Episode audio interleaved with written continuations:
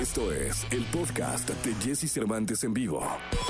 Toda la información del mundo del espectáculo con Gil Barrera con Jesse Cervantes en vivo. Bien, llegó el momento de la segunda de espectáculo 5 de mayo. Estamos en este miércoles 5 de mayo y está con nosotros Gilgilillo, Gilgilillo, Gilgilín, el hombre espectáculo de México. Mi querido Gilgilillo, ¿qué nos cuentas en esta segunda? El fin de semana se dio a conocer eh, que había fallecido Ray Reyes, ex integrante del grupo Menudo, y vaya que se ha levantado una serie de, de controversias alrededor, este, eh, explicando qué fue lo que pasó. Él formó parte de esta agrupación justamente por ahí de 1983 y bueno, pues este, junto con Javier, Ricky, René, Miguel, Johnny y este Ray Reyes. Y bueno, alrededor de esta situación, pues este, ya hay declaraciones concretamente de Raúl Reyes, hermano de Ray, quien externó lo siguiente. En lo personal, obviamente, ahora yo me quedo solo con, con- con la de, de, de mami. eh, hablé de entrada y o sea, para mí los hijos de él van a ser mis hijos.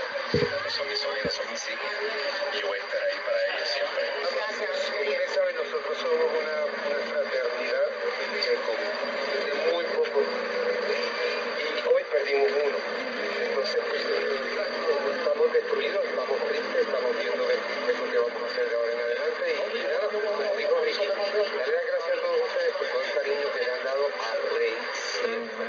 Y a Era la voz de Raúl Reyes primero y Johnny Lozada, bueno, que prácti- prácticamente eh, también formó parte de esta generación. Qué golpe tan fuerte para todos los este, eh, seguidores de la agrupación y, la forma en la que se, se dio de una manera tan intempestiva, mi querido Jesse, fue impactante, ¿no? Ahora que se estaban llevando a cabo los servicios funerarios, decían justamente eso, que pues este, un cuate de 51 años, eh, que aparentemente no tenía conflictos, de la noche a la mañana deja de existir, ¿no? Sí, totalmente de acuerdo, Mijil. Eh, joven, la verdad es que muy joven. Sí, caray, desafortunadamente esto fue, hay reacciones muy particulares, hay una generación que creció con menudo, ¿no? Y que las eh, que, que- que te- tenía una devoción muy particular por los por todos los integrantes, recordarás aquel evento impactante en el Estadio Azteca aquí en México hace ya pues prácticamente 40 años, pero que pues, siguió recordando a esta agrupación y siguiéndolos y, y formando parte de una generación musical eh, importantísima en el, en, el, en, en el mundo del entretenimiento. Yo recuerdo cuando yo empezaba haciendo radio hace muchos años, eh, Jesse, por ahí de 19- 1982, en la estación en la que yo estaba, que era Radio Fantástica, que es- ahora es Radio Fórmula, pues tocaba pura música en español y, y teníamos tres horas eh, de, de de locutores en vivo. Estaba yo de 3 a 4, de 4 a 5 Claudia Silva, de 5 a 6 Cristian Castro y de 6 a 7, digamos que el prime time de, de, ese, de esa barra vespertina era justamente la hora de menudo. Y cada que había o cada que llegaba un integrante a las instalaciones que estaban en Río de la Loza, allá en, en el centro, en Doctor Río de la Loza y Bucareli, no sabes la euforia, cómo se llenaba eh, la parte de abajo de la estación por tratar de al menos tocar a uno de los integrantes eh, que, que,